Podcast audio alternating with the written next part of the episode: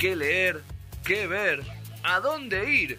Ahora que nos dejan salir, vamos por todo. Libros, teatro, muestras, salidas y todo lo artísticamente posible. Analía Bustamante vuelve y te dice para dónde agarrar. Izquierda, doblando. Derecha, media cuadra, arriba. Y arte.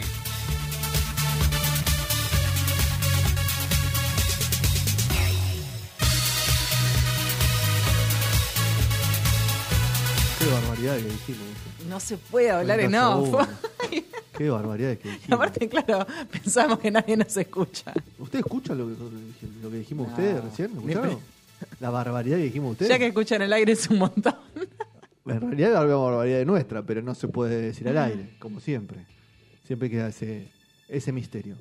Bueno, momento cultural, esto nunca se dijo en radio, momento cultural en No Sonoras, así que vamos a, a ponernos serios y a charlar un poquito de un... pu- ¿Qué es? ¿Publicista?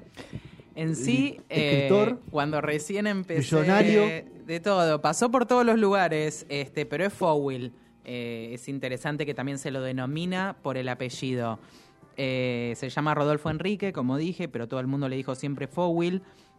Eh, cuando lo describen en varias notas le ponían adjetivos como semidios colérico, el rabioso, el anticristo, como que también fue, eh, estuvo, en- estuvo por ejemplo en la parte, bueno, en, en trifulcas, digamos, de tele o de conversaciones públicas, decía una mezcla de lobo feroz y jubilado violento. Y fue Fowell contra Piglia, Fowell contra Beatriz Sarlo, Fowell Ah, ¿se peleó con contra? Quintín, Fowell contra Forno, Fowell contra Alan Paul, se peleó con todos. Imagínate que en el 83 publicó una nota en la revista Alfonsina que se llamaba El aborto es cosa de hombres. No, Fowell era eh, aterrador. Buscaba, Pero buscaba también- reacciones en el... Sí, y un tipo que, que se manejó siempre esta, estos datos que veíamos en el primer bloque. A los 11 años manejaba un arma. Bueno, en su familia, este, madre, padre, hijo único en Quilmes. Eh, el padre trabajaba, entiendo que tenía una empresa. eh, y la madre estaba más de ama de casa, pero tenía una tía que le regaló un, un revólver, este, un calibre 32, cuando tenía este, 11 años, pero sin balas.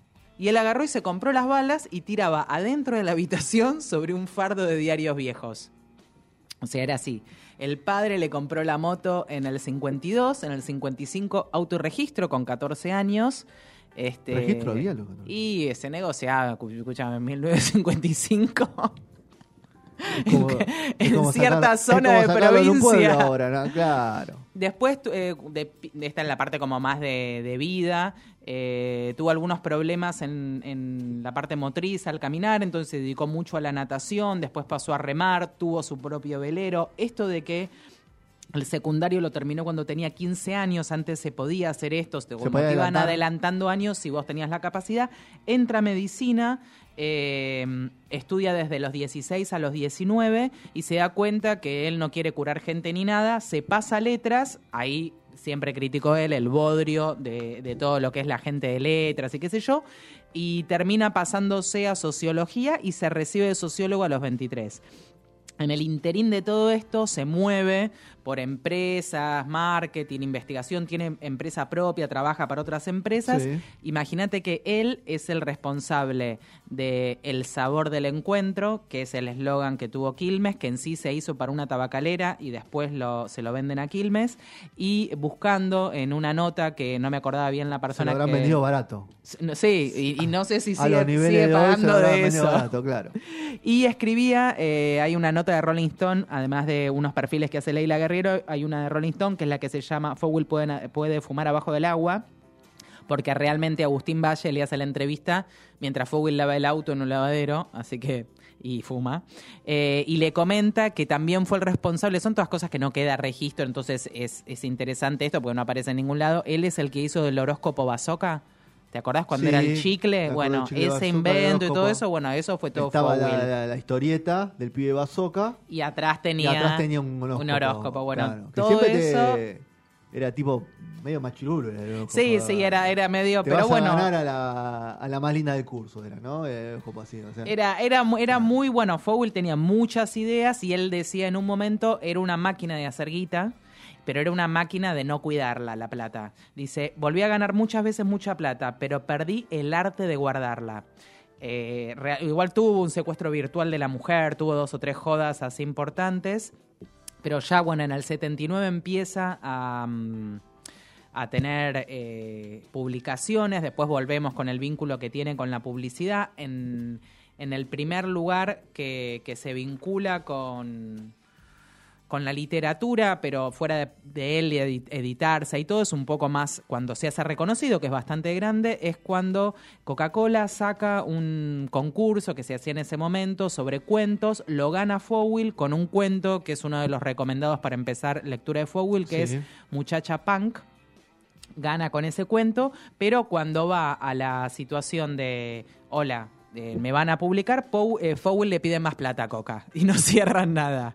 Ese fue el primer encuentro entre, o sea, gana el premio, el- Claro. le iban a darle esa guita y Fowell le dice, lo querés pregunta- publicar la- y te la pido pregunta que más. surge, Ana, es de todo lo que de esa primera parte estás contando. es, él hizo mucha plata como escritor, como publicista. No, como publicista. O sea, y de- claro. No, igual sus novelas, Los Pichiciegos, fue una, una novela... Pero metió un bestseller solo, por eso vos me dijiste, no, ganó mucha plata muchas veces. Si fue solo un bestseller, imagino que el contrato grande lo habrá tenido una vez. No, pero igual la- creo que ganó mucha más plata en publicidad, o en sí, negocio. por- no, no, el- el negocio de aparte... publicidad paga muy bien a la. Dentro de las movidas que tuvo, por ejemplo, hay una parte que, escuchando entrevistas le preguntan, ¿fuiste corredor de bolsa? Y él dice, eh, no, fui operador de bolsa, timbero de bolsa. Dice, tenía mucha información Ah, interna, o sea, creo que también jugó este, la de hacer plata por otro lado, Ah, pero también perdió todo porque estuvo en la cárcel. En la época de la dictadura, pasa seis meses en la época del 70, acusado de estafa. En sí, eh, dentro del, de, mm, ¿cómo se llama? La, la agencia, digamos, que él tenía, había ciertas publicidades, eh, más o menos en 1981. Y le buscaron- le buscaron sí, le buscaron la vuelta, decían que usaba los dólares de la inversión publicitaria para presionar sobre los canales de la parte de la guerrilla, qué sé yo. Le cerraron las cuentas bancarias, Sí. lo procesaron, lo metieron preso seis meses y lo acusaron por estafa y, estafa y subversión económica. En ese tiempo también le sacaron el cuenta sus días en la cárcel que había escrito y no dijo no, no le trataba de recordar, Claro, pero lo dejaron para no las ideas. Para, no, y para no, para que no haya registro, digamos, de nada escrito, ni estuvo muy parado todo ese tiempo. También este, fumaba mucho, consumía bastante droga. se- el, mito es que los pichiciegos lo escribe en siete días con 20 gramos de cocaína Sí. y eh, Muchacha Punk en tres horas. El mito es ese, Fowell. Y él dice que más de 45 minutos por día no escribe. Eh, y bueno, en su momento tuvo bastantes excesos. Como digo, también tuvo una vida vertiginosa. Era un rock and rollero. Mm. Y después está interesante que cuando eh, tiene este momento con Coca, la primera vez en su vida, que gana este concurso, que fue su, y es su cuento más, como Los Pichiciegos es su, su novela más conocida, que eso también está interesante, saber que es una novela que trata de Malvinas, pero que él escribe eh, cuando apenas inicia la guerra, y esta novela tiene igual características que otros libros de él, es eh, anticipatoria. En esa novela, que mismo se edita y todo muy al principio de la guerra, ya se desarrolla una derrota y el estado que tienen las tropas. Él eso ya lo pone en esa novela sin saber qué iba a pasar. podríamos decir. Pasa mucho en la literatura que la ficción eh, anticipa cosas que después en el devenir van a suceder, de casualidad, de intuición, a dónde lo lleva un poco la situación. Los Pichiciegos es como la novela más conocida, además de por la temática, eh, porque bueno, surgió en el mismo momento y fue como, como la más lograda en ese contexto. Sí. Y después Muchacha Punk, porque es este cuento que le gana a Coca-Cola ese concurso, se hace muy, se hace conocido por eso, pero después no se lo editan porque Fowell pide más plata y negocia. Entonces Fowell lo edita con eh, Mis Muertos Punk, que es una, un libro que ahora sí se consigue. Pero pasan los años, 30 años más, Fowell sigue siendo Fowell, pero en Coca-Cola cambian los gerentes y nadie se acuerda de nada, como siempre pasa en las Obviamente, multinacionales. No queda registro. No queda registro. Entonces la empresa Santo le propone, eh, es una agencia de publicidad, le propone a Coca-Cola utilizar un poema de Fowell en la Coca-Cola Light. Sí. sin saber todo esto que había pasado. Bueno, eh, tenemos el audio, es Malos Poetas, que es un pedacito de un, por ahí se lo acuerdan, salió bastante en el ochenta y pico de haber salido.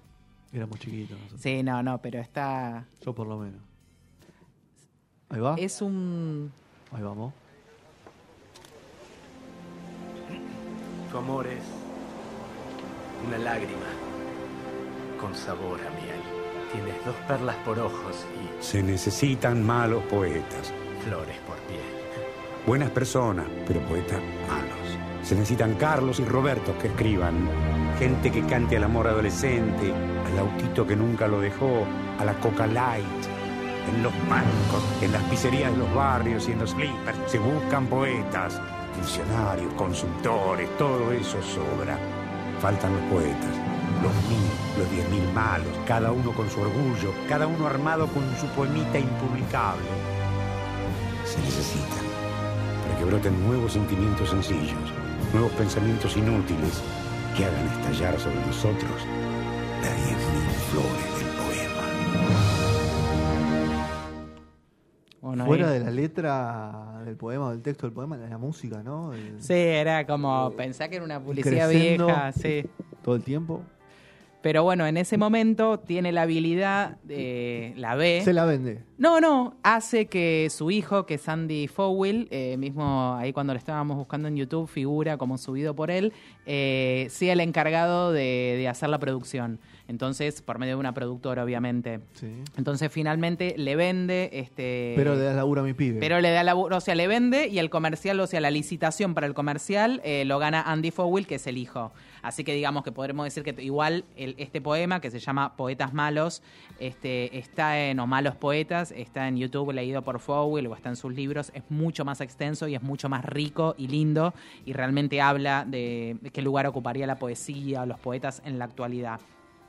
Bueno, de Fowell hay muchísimo eh, información así, muchas anécdotas que tiene todo el mundo. Fue un tipo que tuvo mucho mito alrededor, este, siem- siempre andaba con ciertos autos, vivía en hoteles, cuando se separó más que todo, o sea, un tipo muy que se movía de un lado al otro, siempre tuvo problemas con el cigarrillo, termina muriendo. ¿Vivió en Buenos Aires o en alguna otra ciudad del mundo también? Eh, no, casi siempre estuvo en Buenos Aires. en Buenos Aires. Sí, eh, por lo menos lo que yo estuve investigando, Sí. estuvo casi siempre en Buenos Aires, no, no tuvo exilio. eh, y él en su momento, bueno, pasa por distintos lugares, muchos amigos, mucha gente cercana, ayuda a muchos, tal es así que él, no solo escritores, sino también artistas, no sé si ubican el grupo Mondongo, que hace esos cuadros.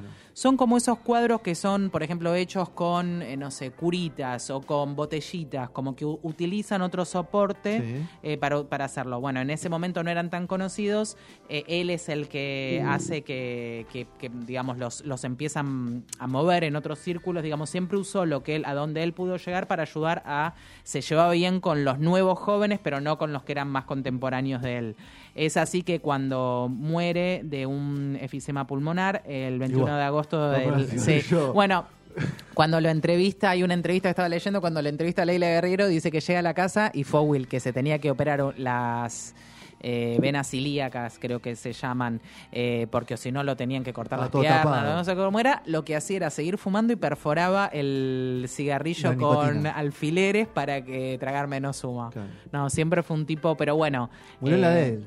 Sí, digamos, fue, fue lo que fue y ahí había una, un cuadro porque se, se hizo el velorio en la Biblioteca Nacional y estaba la cara de él hecha toda por este, este grupo con hilos de colores que se llama Mondongo.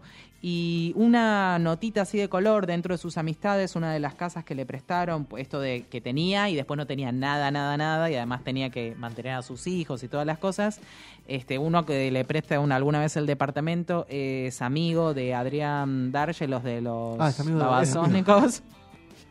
Claro, ahí hablaba un poco de la relación con los jóvenes, porque Claro. Árgelos hoy Sí. tiene cincuenta y pico de años, Por eso. pero Y es más, en Infame, en el tema putita, la frase piel donde rosa la bambula, Sí. esa frase eh, es de este libro que no se consigue, que yo conseguí uno, que se llama La experiencia A 9.000 pesos. sensible, a 9 mil pesos, pues lo voy a comprar igual, eh, La experiencia sensible que lo edita en 2001.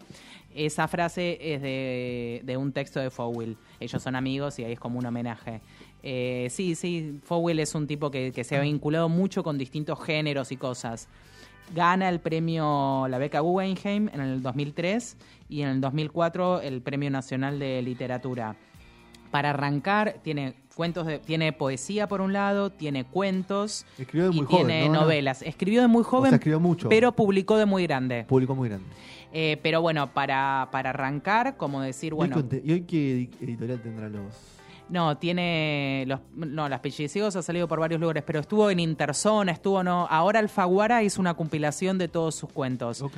Pero la real, que en esa misma compilación está, por ejemplo, Roberto Art, Cortázar, como es una compilación bastante importante. Una ensalada, Sí, es eso, ¿no? pero, pero importante. Pero Para los que les después, gusta la literatura, tener un libro así Sí. medio- medio- es como tener un grandes éxitos, ¿no? Un Sí, greatest hits. Como muy, pero la realidad es que mm, son todos con editoriales chiquitas, al punto del que te digo que es la experiencia sensible.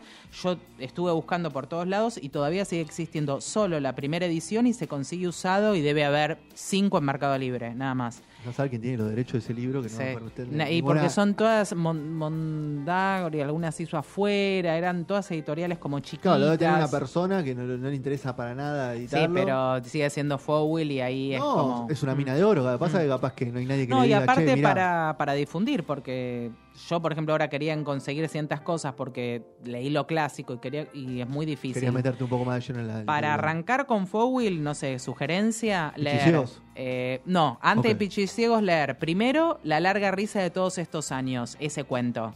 Que es de un vínculo y hay un tema de género que ¿Y se está muy interesante. No, ese es- eh, yo Ah, esos tres los tengo en digital Bueno, si no, alguno no, lo quiere. No, no Nah. nueve lucas. Estos están en, lo- los de. se- No, y todos estos se consiguen por internet. Muchacha Punk, segundo, y después y en otro. Kindle debe haber también. Sí, sí. Y después hay uno muy interesante que se llama La Cola, que es un periodista que, mm, que hace todo el cuento. El periodista es el protagonista y todo el cuento es. Él se mete mucho en estas cosas. Es la, la cola en el velorio de Perón. Y él se quiere levantar una mina, está muy metido siempre en el levante y todas las cosas. Así que empezar por esos tres cuentos es muy interesante y después agarrar los pichiciegos y de ahí para adelante. O sea, era un seductor. No, el- en, no en, sus, en sus cuentos. Después a nivel, no, aparentemente tuvo dos matrimonios, distintos Sí. hijos, pero fue un tipo que no, no, no, hace- no se habla tanto del tema. Pero siempre sus personajes tienen un lado muy erótico, sensual, sin que sea esa la temática, pero siempre hay algo que anda dando vueltas. Por lo menos en, en algunos que yo leí, este, tiene más ese, ese tono. Pero la verdad que Fowell es un, es un tipo que hay que leerlo. Debe haber algún documental, Ana, de eso, Y de- pues de Fowell. el, el- el encuentro no hizo ningún... Alguien debe haber hecho algún documental. y de- debe haber mucho material también guardado porque es bastante contemporáneo y al haberse dedicado a la publicidad pienso que debe haber bastante material, mismo el hijo, la hija también puede ser, Vera, que esté vinculada con esa parte, pero era... mm, Vamos a buscar. Hay una parte de una entrevista, el- al poquito tiempo que él falleció, eh, Vera Fowell escribe, no me acuerdo si era para página 12, pero para algún lugar escribe una nota y decía, eh, ser, eh, no sé, la hija de Fowell es como querer hacer cine y ser el hijo de, no sé, de, un- de, de- no sé, Scorsese. de Scorsese. Bueno, y decía, y ser la hija de Fowell es como ser la hija de un animal, como que el, el- siempre el, el padre era un montón Y y, sí, es estaba como- muy es presente como- y sí. sí, sí, un tipo como, Como muy... los deportes, ¿no? Los hijos Mm. de... Muy difícil. Mm, Por eso también cuando, cuando muere Fowell es como que acaba un mundo, porque el tipo todo el tiempo en la escena pública, si bien se lo... eh, hay una reflexión que hacen en una entrevista que dicen era o no era políticamente correcto y, dis- y Leila Guerrero dice es como pensar si un asesino serial es políticamente correcto o sea no no le cabe digamos el eh, porque ya está fuera digamos está jugando desde otro lado digamos no Hay ciertos... Yo creo que Fowell, en- por lo que contás, yo conozco poco, eh, es esos personajes que no podés, o sea, evaluarlo No. desde la moral, el civismo y, y las buenas costumbres. O sea, no hay que quererlo como es, podés tomar cualquier parte, hay partes buenas, partes malas, porque vos me decís, se tomó 20 gramos de cocaína y escribió un libro, hay un mito. O sea, políticamente es, es incorrecto, pero, Pero- dio una obra que mostró un montón de facetas de un calvario Sí. como fue la guerra de Malvinas. Después, por otro lado, no sé, eh, se metió en el mundo de la los amigos, sí, sí, sí, un la tipo- bolsa, o sea, tenía... tenía Sí, no, no estaba en el mundo snob, digamos, de todo el mundillo literario. Se, se desmarcó bastante y tenía una vida bastante más real. Eh, no transó con las grandes editoriales en su momento. Es que los grandes, grandes son así, o sea, de, Mm. de la literatura, Después- de cualquier tipo de, de arte o... Los grandes, grandes, o sea, tienen luces y tienen sombras y son muy reactivos a, a la industria. Sí, y aparte de esto de tener como esa violencia, digamos, en, en, en el medio público y salir a hablar y todo, bueno, y también... con todos los que peleó. Claro. Pelea, ¿no? que nombraste al principio de la sección. Por eso, digo, también tiene que ver con, con un personaje público y con, con alguien que, que, que había pasado por otros lugares, un tipo que trabajó en agencia de publicidad, que se hizo desde otros lugares, es como que tiene, se mueve distinto, no le interesaba todo esto. Por ejemplo, hay una parte que le empiezan a rebotar los cuentos en la editorial y en una editorial le dicen, bueno, pero si quiere ponga la plata y edíteselo Sí. usted. Y, el, y Fowell le dice, si yo tengo que poner plata, te compro la editorial, no te pago el libro. Claro. ¿Entendés? Juega en Bueno, otro- vimos una serie sobre Sí. eso, ¿no? Hace poquito, Muy Anarquía, que vos también la estabas Sí, viendo. sí, sí. Donde la editorial toma esa decisión. Pero De- bueno, de, un- de que los editores, se- de que los, los escritores se paguen sus se pagan su. Pero bueno, un buen un, un gran escritor para conocer y para conocer su vida y para irse metiendo porque y estaría bueno que reediten. Yo ahora revisando todo lo viejo me doy cuenta que hay fuera de esto de Alfaguara, como decís, de los cuentitos, los cuentos bien, eh, todos los cuentos completos. Esa, la hay verdad algo, esas sí. ediciones, no, No. sé, quién la- o sea, son Pero- contratos, esos contratos que te hacen firmar cualquier cosa, es como...